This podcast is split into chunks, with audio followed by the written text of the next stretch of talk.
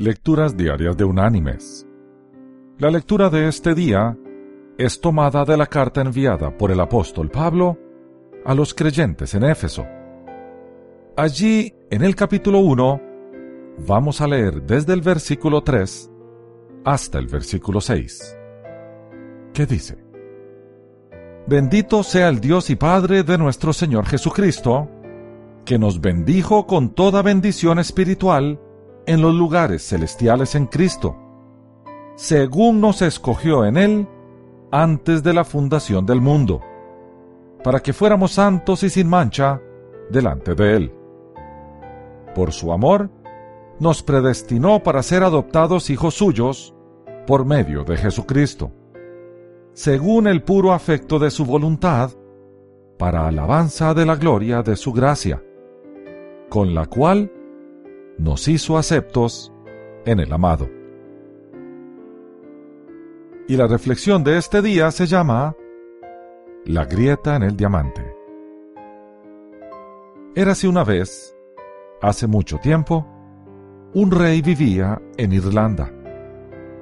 En aquellos tiempos, Irlanda estaba dividida en muchos reinos pequeños, y el reino de aquel rey era uno más entre esos muchos tanto el rey como el reino no eran conocidos, y nadie les prestaba mucha atención.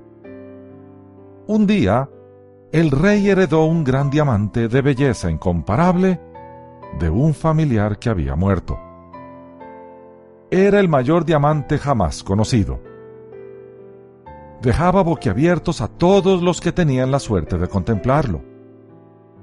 Los demás reyes empezaron a fijarse en este rey porque, si poseía un diamante como aquel, tenía que ser algo fuera de lo común. El rey tenía la joya perpetuamente expuesta en una urna de cristal para que todos los que quisieran pudieran acercarse a admirarla.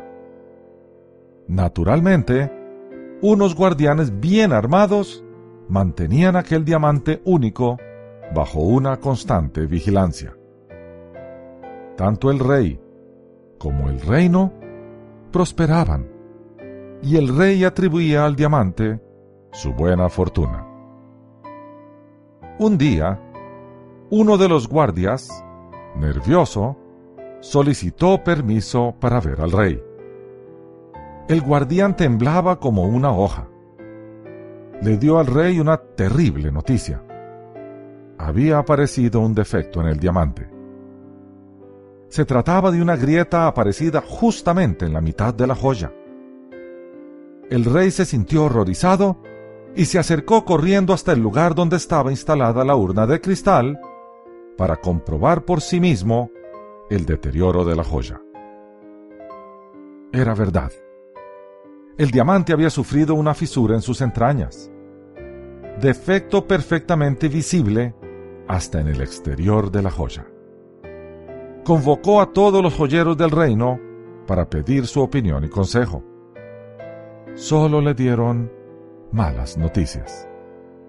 Le aseguraron que el defecto de la joya era tan profundo que si intentaban subsanarlo, lo único que conseguirían sería que aquella maravilla perdiera todo su valor. Y que si se arriesgaban a partirla por la mitad para conseguir dos piedras preciosas, la joya podría, con toda probabilidad, partirse en millones de fragmentos. Mientras el rey meditaba profundamente sobre esas dos únicas tristes opciones que se le ofrecían, un joyero, ya anciano, que había sido el último en llegar, se le acercó y le dijo, si me da una semana para trabajar en la joya, es posible que pueda repararla. Al principio, el rey no dio crédito alguno a sus palabras, porque los demás joyeros estaban totalmente seguros de la imposibilidad de arreglarla. Finalmente el rey accedió, pero con una condición. La joya no debía salir del palacio real. Al anciano joyero le pareció bien el deseo del rey. Aquel era un buen sitio para trabajar y aceptó también que unos guardianes vigilaran su trabajo desde el exterior de la puerta del improvisado taller, mientras él estuviese trabajando en la joya. Aún costándole mucho, al no tener otra opción, el rey dio por buena la oferta del anciano joyero. A diario, él y los guardianes se paseaban nerviosos ante la puerta de aquella habitación. Oían los ruidos de las herramientas que trabajaban la piedra con golpes y frotamientos muy suaves. Se preguntaban qué estaría haciendo y qué es lo que pasaría si el anciano los engañaba. Al cabo de la semana convenida, el anciano salió de la habitación. El rey y los guardianes se precipitaron al interior de la misma para ver el trabajo del misterioso joyero. Al rey se le saltaron las lágrimas de pura alegría. Su joya se había convertido en algo incomparablemente más hermoso y valioso que antes.